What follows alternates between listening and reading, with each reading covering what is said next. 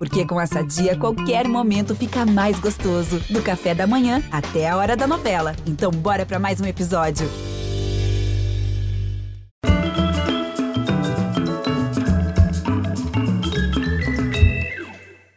Olá, boa noite. Muito bem-vindos. O filósofo grego Epicuro se imortalizou pela tese de que a sabedoria do homem é sempre capaz de suportar a dor quando não evitá-la. Na prática não parece tão simples.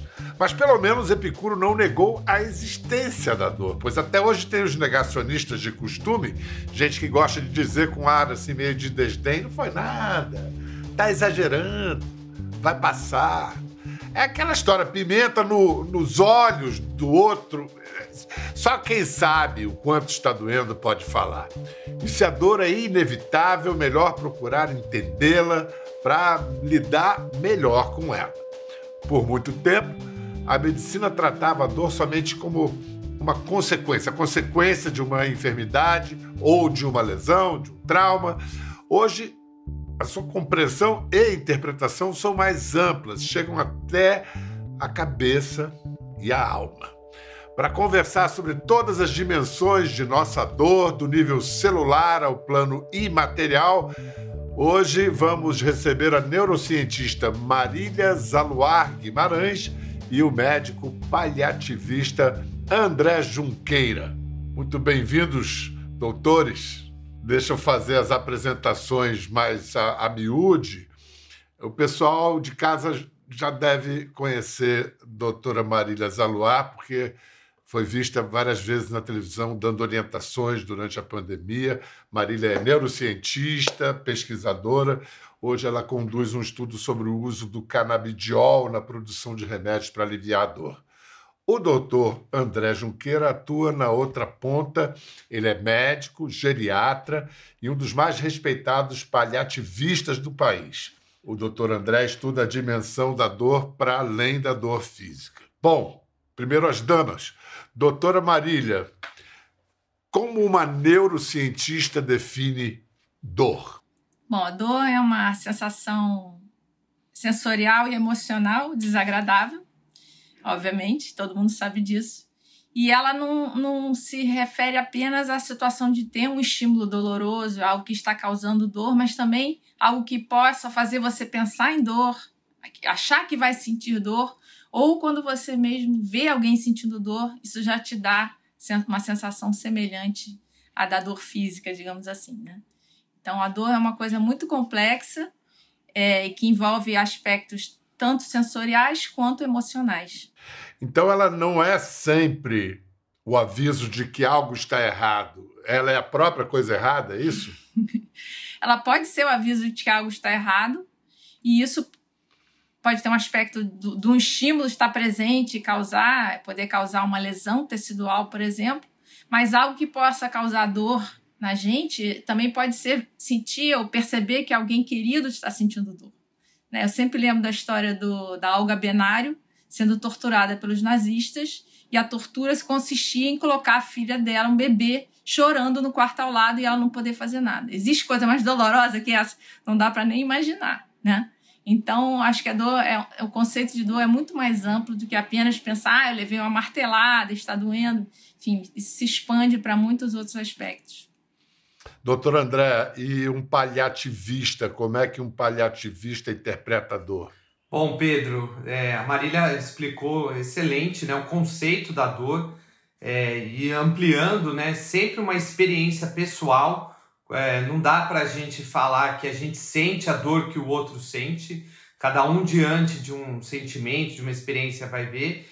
E na visão do cuidado paliativo, a gente tem que explorar essa parte biológica, né, que nós chamamos de nocicepção, que é o, é o termo científico daquela via da dor, é, aqueles momentos eh, que a gente estuda de tirar a mão do fogo, botar a mão no, num prego, e o que isso está causando de aspecto psicológico, é, social, existencial para aquela pessoa. Então a dor é muito mais do que um estímulo, né? Como a doutora Marília falou muito bem, ela, ela vai modular o que um, um organismo, que uma pessoa vai reagir. Ouvindo vocês dois e as definições que vocês deram de dor, a gente percebe que há uma compreensão é, atualizada. Se eu perguntasse as mesmas coisas para dois médicos há 30 anos, eu acho que eu teria respostas diferentes. O que, que essa mudança de definição, de compreensão da dor representou na prática para todos nós? Eu acho que é, muitas coisas vêm da ideia de que essa é, da empatia, né, de você ver alguém sentindo dor e você sentir algo semelhante. Isso foi descoberto, quer dizer, foi confirmado, né? Acho que a gente já sabia. É, foi confirmado com estudos de ressonância funcional do cérebro, em que a, a gente, dentro da ressonância, com marcadores que ressaltam regiões do cérebro que, em que há mais atividade, executando uma determinada função, quando a gente vê uma imagem de alguém que está sofrendo, acende no nosso cérebro regiões que são relacionadas ao nosso processamento da sensação de dor. Se essa pessoa da, da imagem é alguém que você conhece e gosta, mais ainda. Então, é, existe uma sobreposição entre é, as áreas ativadas quando a gente sente do nosso corpo mesmo, quando a gente vê alguém sentindo alguma dor intensa. Então, é, existe um, um, uma, uma, correlação funcional no nosso cérebro que explica porque a gente fala: nossa, foi muito dolorido assistir aquele filme, aquela cena, me marcou muito. Então, porque realmente existe uma relação entre essas sensações né, que a gente tem. Alguma coisa a acrescentar, doutor André? Complementando, acho que na prática de cuidados, Pedro, é, o que tem se visto também é que a dor ela tem impacto também no, na medicina assistencial. Não adianta o, o médico operar, falar que a cirurgia foi um sucesso, o paciente ter dor e falar que não consegue voltar a exercer suas funções, ou não conseguir levantar de uma cama, né? Então. Que sucesso a... é esse, né? É, a gente fala assim, mas o que melhorou na vida de uma pessoa? Então, a técnica cirúrgica evoluiu, mas a qualidade de vida às vezes não. Então, o estudo da dor, seja no nível celular, seja no nível prático, ele tem que evoluir para a gente poder oferecer o controle da dor com qualidade de vida, né? Duas coisas, André e Marília. Eu entendo essa dor empática, vamos dizer assim. Mas vem cá. Eu, aliás, tive esse episódio tem poucos meses. Eu, meu Deus, eu, eu entrei na farmácia para tomar uma injeção, o farmacêutico quase desmaia de ver a minha cara, porque eu fiquei duas horas fazendo um canal inflamado que não pegava anestesia. Meu Deus, estrela é pouco, eu via Via Láctea inteira. E aí, tudo bem, eu imagino que uma pessoa gostando de mim devia estar olhando para mim, ah, isso está doendo em mim também, mas nem se compara, né? Francamente. A gente sabe a diferença né? entre a dor do outro e a dor que é da gente, obviamente. Mas não quer dizer que a gente não sinta um pouco. André, um, um canal inflamado é, te, eu, tem situações, Pedro, que, não, que a dor é inerente nessa parte. O que a gente pode fazer é aliviar o sentimento de dor, né? A sensação de empatia do farmacêutico, você mesmo pensar em outra situação, né? Então, o que é possível é aliviar. A dor, ela vai estar presente. Só que o que a gente pensa muito na visão paliativa é assim, o sofrimento associado com a dor, ele pode ser amenizado. Então, ah, é, é, isso que a gente pode diminuir. Isso, Mas... isso é quase isso é quase budista, isso que você acabou de dizer. É, o budismo trabalha com essa visão, né? Qual o significado da dor e como a gente consegue modular essa dor, né? Como o sofrimento não precisa necessariamente acompanhar a dor. Ok. Ah, uma coisa, estou vendo aqui na minha frente Marília e André, e há um senso comum que diz que as mulheres têm mais um limiar de dor mais amplo, porque senão não conseguiriam parir, por exemplo. Hum. Isso é mito ou é fato? Olha, eu, eu desconheço estudos que foram ter sido feitos é, sistematicamente verificando isso, mas é, existe diferença entre os gêneros, até em animais, né? Como eles respondem a estímulos e tal. É, mas eu não sei se. Bom, eu intuitivamente eu diria que é verdade, mas eu não tenho evidências científicas para me embasar, que não sei se o doutor André tem. No seu testemunho, o homem é mais frouxo que mulher, não tem jeito. Não, eles não iam aguentar o parto, simplesmente não iam. Tudo bem que eu não, eu nunca experimentei a dor de uma pancada em certas partes, né? que dizem é, que é extremamente dolorosa. Então, é, realmente mas... não dá para comparar. É aquela coisa, cada um sabe a dor, a delícia, né? De, de ser o que, que é, é. Que, do que tá sentindo. Então... André, fala em nome, defende a nossa classe, André.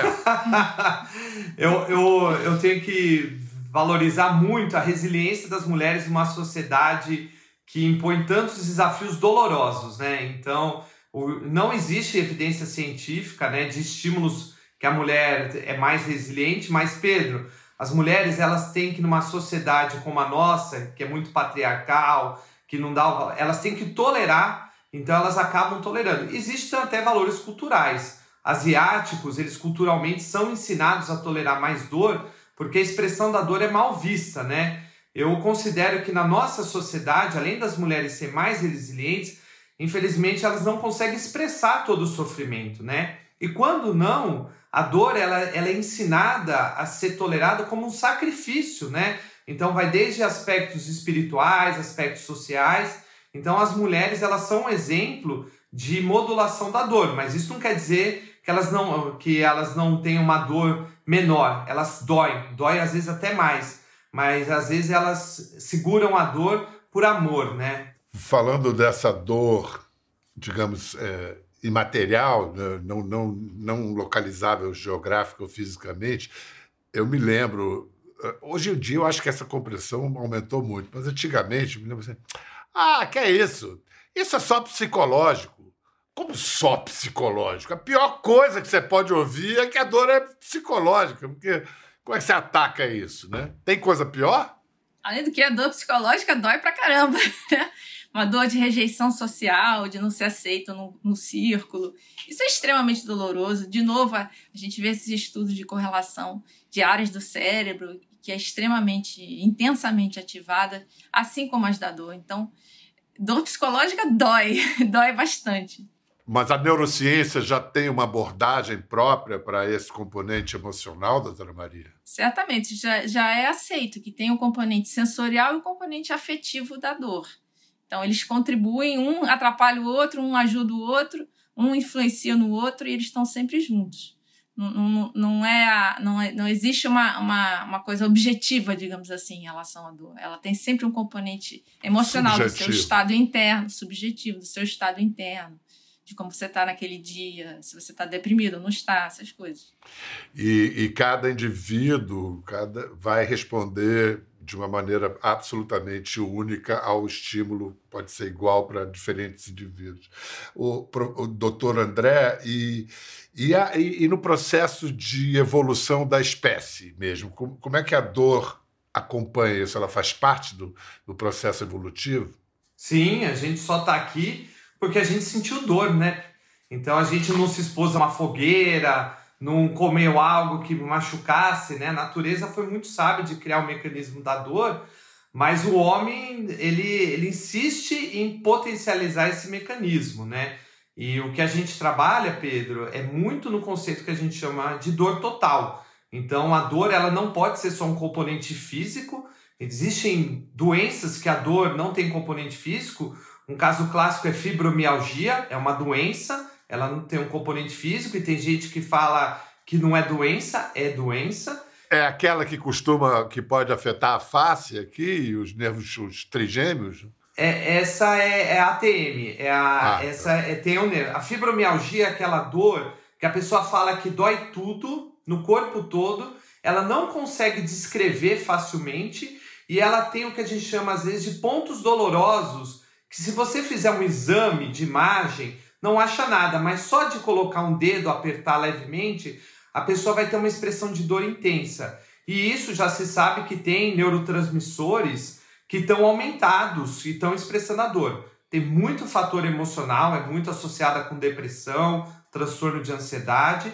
Então, a gente tem que entender que a dor, ela não pode ser falar assim, ah, você não tem nada. A pessoa não pode ter nada físico, mas ela vai ter uma dor psicológica, ela pode ter uma dor é, social, né? Ela tá, não consegue trabalhar, não consegue é, pegar uma, um filho, um neto do colo, ela não consegue ver os amigos, ela perdeu o emprego. E tem a dor espiritual, né? Por que, que isso está acontecendo comigo? O é, que, que eu fiz para merecer isso, né? Então, se a gente não, não valoriza isso, não adianta dar o melhor medicamento para dor física e que a, a pessoa vai continuar sentindo dor, né?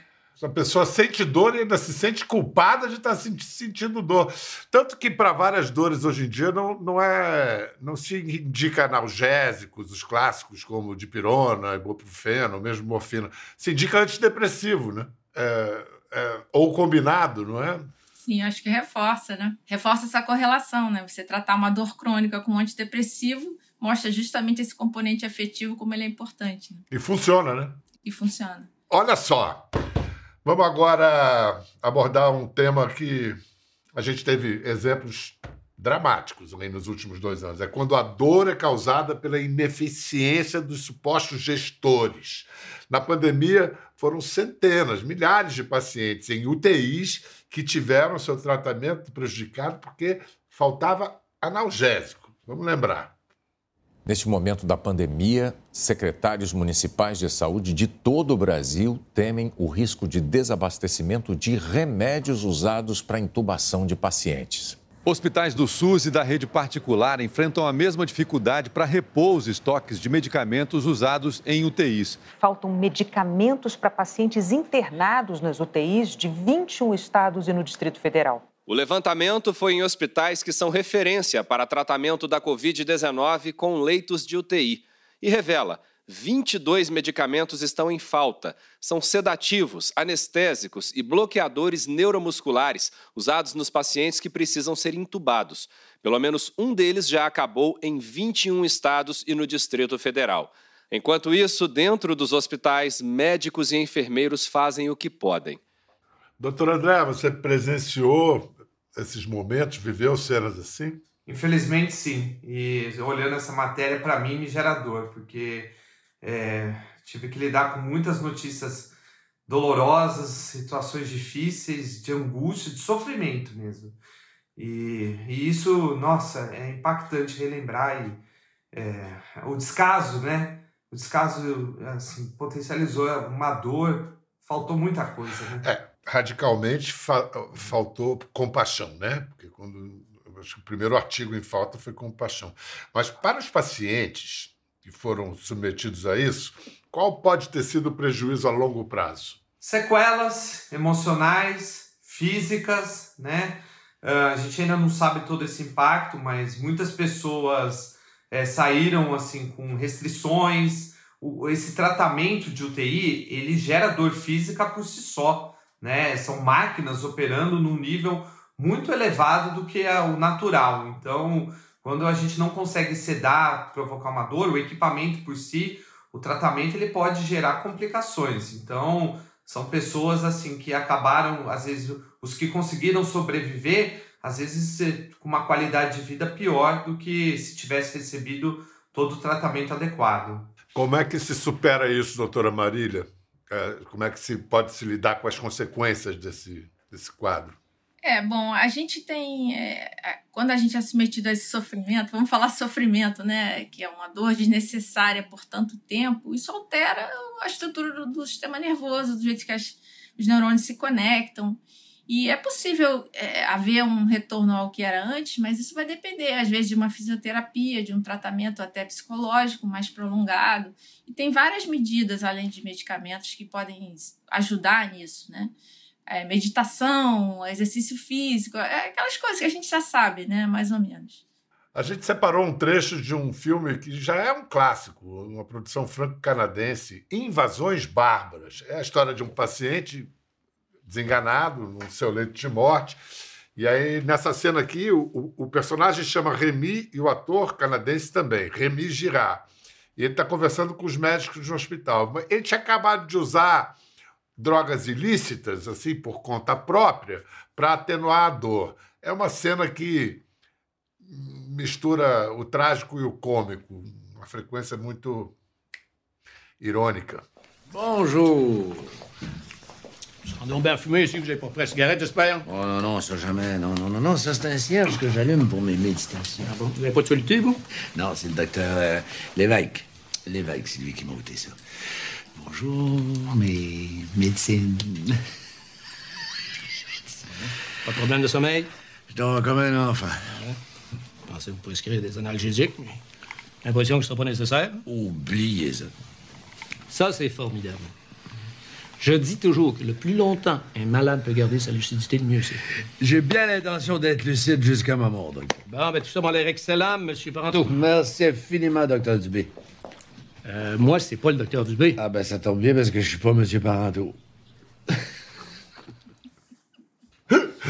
Então, o filme traz essa crítica à forma de tratamento dado aos pacientes em momentos finais de vida. É, doutor André, como médico, você topa fazer uma autocrítica aqui pela categoria em relação a isso? Sim, tranquilamente. É, a gente tem muito que evoluir no, no acolhimento ao fim de vida, né? Dar conforto, dignidade, não tratar um paciente como número, não achar que a gente sabe tudo. Então, o Brasil ainda nos rankings de qualidade de morte ainda está muito atrás, é, Pedro. A gente ainda não consegue aliviar a dor, aliviar o sofrimento e a gente às vezes até piora a, aquela experiência final de muitas pessoas, né? Então, o próprio sistema de saúde é, ele acaba sendo doloroso para essas pessoas, né? Então, a gente tem muito que evoluir ainda. Esse filme Invasões Bárbaras também aborda a questão do uso de opioides no tratamento da dor. Inclusive, não sei se eu vou estar dando um spoiler, mas o filme é velho. No fim, ele decide morrer com uma overdose de heroína, né, o personagem. Mas, quanto ao uso de opioides, doutora, é lógico que ninguém deve usar nenhum tipo de medicamento ou droga para aliviar a dor sem acompanhamento e recomendação médica. Mas qual é a discussão importante a ser feita sobre isso, doutora? Em relação aos opioides, a gente tem. É, são analgésicos super potentes, maravilha. Porém, eles, com uso prolongado, eles começam a perder o efeito, digamos assim, a chamada tolerância. Né? Então, eles necessitam, a gente necessita sempre de uma dose maior conforme vai utilizando. E eles causam efeitos adversos, bem desagradáveis, por sinal. Né? E vão perdendo eficácia, digamos assim, ao longo do, do, do tempo de uso. Então, é, é, embora eles estejam, sejam ótimos para um momento agudo, talvez, a, sem falar na questão da dependência, né, que também é crítica, é, existe sempre é, essa, esse problema da tolerância, de como manejar essa dor a partir do momento que ela se instala e do risco do, do paciente ficar dependente daquela, daquela substância. Então, os opioides, eles são, eles, eles têm um papel, obviamente, o doutor André pode falar disso melhor que eu, mas eles têm essas limitações, dos efeitos adversos, dos riscos que eles apresentam. Mas agora você está estudando, por exemplo, o uso do canabidiol, doutora, que é um derivado da maconha e que se prova, em muitos casos, eficaz no alívio da dor.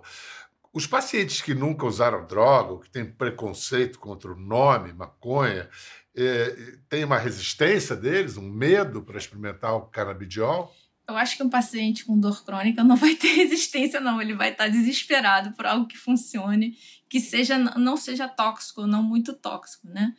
Quem ah, talvez esteja mais resistente a isso, talvez seja a classe médica, não sei, doutor André pode falar. Claro que é algo novo, que a gente precisa estudar. Ele tem potenciais, tem uso irregular, tem, mas não é proibindo totalmente que a gente vai melhorar. Ele é uma substância que, ele, que a gente tem que conhecer e melhorar. Uh, então, infelizmente, no Brasil, uma pauta retrógrada às vezes inibe a, e causa mais sofrimento, né? Que eu acho que é a palavra que é potencializada. E só falando dos opioides, eles têm os seus malefícios, mas alguns tipos de dor, como dores de câncer, eles são a primeira escolha, porque é uma dor tão intensa que mesmo um canabinol, canabidinol, outros medicamentos não conseguem uso, é, controlar.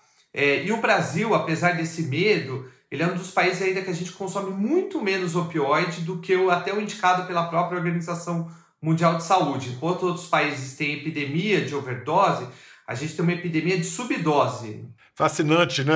A gente poder estar trabalhando com substâncias que eram estigmatizadas há tão pouco tempo. Por exemplo, eu não sei se na sua experiência como médico paliativista, em pacientes terminais, próximos realmente à morte, o uso de psicodélicos para que eles consigam entrar, se pacificar com essa ideia de que vão embora. Você tem alguma coisa a acrescentar sobre isso? É, de experiência prática, não, Pedro. Ainda é uma área muito nova mas tem saído estudos internacionais com substrato GLSD, com reversão de depressão grave, é, esse medo. E aqui no Brasil, A gente tem o ayahuasca, né, que é usado no ritual do, da religião do Santo Dame, que tem estudos.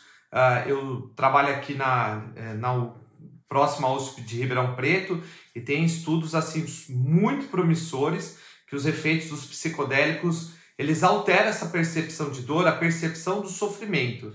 A doutora Marília trabalhou anos com o doutor David Julius, que ganhou o Nobel de Medicina estudando, entre outras coisas, parecem prosaicas essas coisas, mas são, têm implicações incríveis. Assim, por que, que a gente sente a boca queimando como quando come pimenta? Por que, que sente um geladinho com uma bala de hortelã? Vem cá, Marília, o, o, o que, isso tem a ver com a dor e como é que esse estudo mudou a nossa compreensão sobre a dor? Antes do trabalho do Júlio, a gente não entendia bem como é que o estímulo era convertido, digamos assim, na linguagem dos neurônios, que é a atividade elétrica, né? Essa que a gente chama de transdução do sinal. Foi graças ao trabalho dele, em que ele descobriu esse receptor da pimenta, né, da capsaicina, que a gente começou a entender isso. Depois disso, foram vários outros que foram é, descobertos. E esse mesmo receptor que é ativado pela capsaicina que está na pimenta malagueta e também pela piperina da pimenta do reino, ele é ativado por temperaturas altas. Por isso que a gente tem uma sensação semelhante, né? A gente fala, ai, tá, minha boca tá queimando, né? E, e, e, não é à toa, é porque é o mesmo receptor. Claro que tem outras coisas no meio. Quando a gente come uma pimenta, tem outros sabores, outras sensações que estão ali misturadas, mas basicamente é a mesma coisa. É um detector de perigo. Ele é um detector de temperaturas elevadas, ou de substâncias ácidas, ou de substâncias químicas potencialmente dolorosas, né? Então, é, ele, é um de, ele é um detector multimodal de estímulos dolorosos. Então, nós, pimentistas, gostamos de viver perigosamente, né? O ser humano gosta de. É quase isso, né? A gente sente a dor e o nosso organismo fica tentando diminuir essa sensação, produzindo substâncias analgésicas endógenas, né? A gente tem os endocannabinoides, a gente tem os endopioides.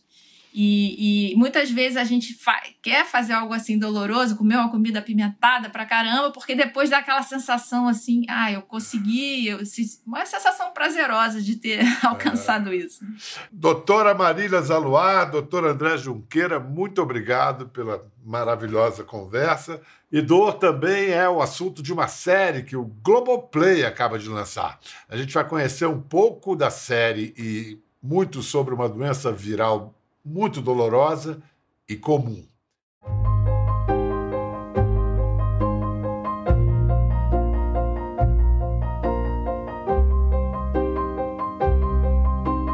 Eu me considero uma pessoa resistente. Como eu, falo sempre que eu sofro de covardia física, mas emocionalmente eu aguento o tranco. Sempre quando eu tinha um estresse muito grande, alguma coisa, uma decepção, era onde que eu começava a sentir muita dor. Ela às vezes controla você.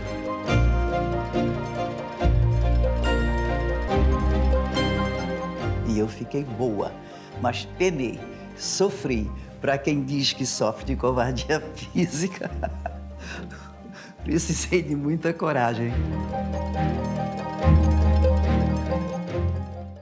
Agora a conversa é com o infectologista Lauro Ferreira Pinto, professor da Santa Casa de Vitória, no Espírito Santo.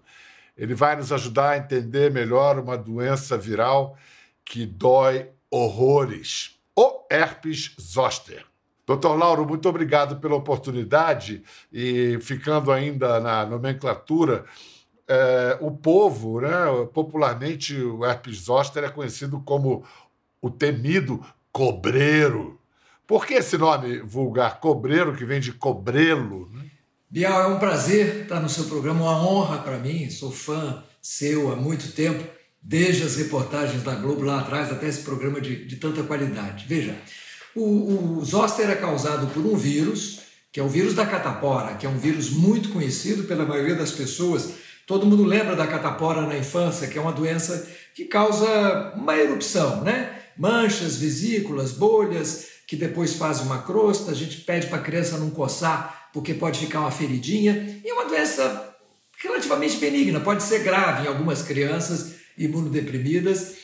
E esse vírus fica latente. A gente não sabe bem porquê, mas ele fica latente, adormecido, né? Nos gânglios das raízes nervosas da coluna, da, da medula óssea, e depois, por uma situação de queda de imunidade, ele se manifesta sob uma forma de erupção em faixa. Zoster vem do grego, quer dizer faixa.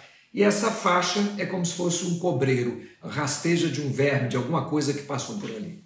Mas vamos lá, o, o, o que, que é exatamente essa doença e o que, que, o que, que acontece com quem é contaminado? Muito bem. É, a imensa maioria das pessoas tem catapora, né? É, você acha que você não teve catapora, meu amigo Bial, mas existem pesquisas que mostram que na faixa dos 40 anos, 99,5% das pessoas já tiveram catapora. Pode ter tido uma forma discreta, porque teve contato com algum coleguinha de escola e às vezes teve umas manchas pequenininhas, nem valorizou, mas teve catapora. Então, a imensa maioria das pessoas na faixa etária dos 40, 40 e poucos anos já teve catapora. O vírus fica dormente, ele fica hibernando lá no seu organismo. E em um momento, por alguns fatores de risco, mais comum é a idade, quando a imunidade fica comprometida depois dos 50 anos, ou imunocomprometida por algum remédio, por algum transplante ou por um câncer, aí o vírus reaparece e vai dar a forma de zoster, que é uma erupção que pode ser extremamente dolorosa e causar dor que afete a qualidade de vida. Não é, então, como o herpes comum que a gente pode pegar é o herpes comum, que em geral dá nas, nos Países Baixos, né, na região genital e, e nos lábios. Então, é, é, herpes zoster não seria correto dizer que se pega. Todo mundo já isso, tem. Isso mesmo. Isso, excelente colocação, Bel. É isso mesmo. Se você tem contato com uma pessoa com zoster, você não vai pegar aquilo, ele não se transmite como zoster. O que pode acontecer é até uma pergunta que as pessoas falam: eu tenho que ter cuidado do meu marido, da minha esposa? Não. Você tem que ter cuidado de uma criança pequenininha, um neto, vamos dizer um netinho, que não tomou vacina de catapora, então você pode passar para ela e a criancinha apresentar catapora, né? Vamos assistir a mais um trecho da série Dor, que o Globoplay acaba de lançar em parceria com o laboratório GSK, com a direção de Emília Silveira é o depoimento do corretor de imóveis Orlando Trancoso e da esposa dele, Rosi Trancoso. E uma coisa que, que me chamou muita atenção é que ele não. O, o primeiro sintoma foi que ele não, a roupa incomodava. A camisa, era aquele desconforto da camisa, e você olhava e não tinha aparentemente nada, porque no início não aparece nada, é tudo interno. E aí, quando a gente descobriu que era isso, eu, eu fiquei doente junto, né? Porque eu tinha que cuidar dele, ele não dormia a noite inteira. E, uma coisa que realmente me deixou impressionada é que a dor era tão intensa, tão intensa, que ele não chorava. As lágrimas pingavam assim, voavam do, do, do olho. É uma coisa, eu nunca vi aquilo na minha vida. Ela ficava ali horas tentando dar um alívio e passava. Parece que é brincadeira. Pega um saquinho de gelo. É e pega algumas e fica assim passando. Bem naquilo ali. Horas. Mas eu ficava a noite inteira. Horas. Aí eu falei, cara, essa mulher me ama.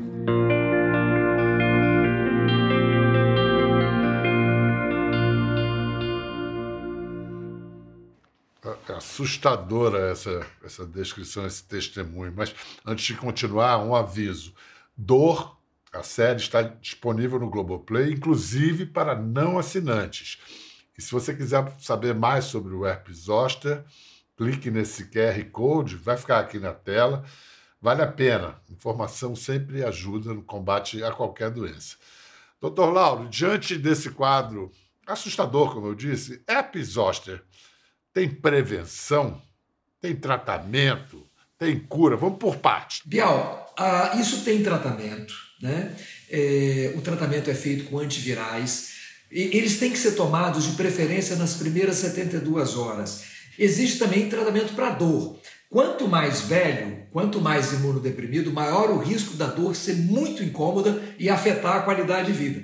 E tem prevenção, Biel. Tem uma vacina poderosa que é uma arma para evitar que isso aconteça. É uma vacina que é extremamente eficaz, mesmo nas pessoas idosas. Veja, Biel, você é jovem, né? Mas pessoas com 80, 90 anos, um jovem de 64 anos. Tá bom, eu, é jovem. Eu, eu concordo. Mesmo, mesmo, pessoas com 80, 90 anos, que normalmente têm dificuldade de responder a vacina, porque o sistema de defesa está enfraquecido, tem uma resposta de mais de 90% de eficácia contra a vacina.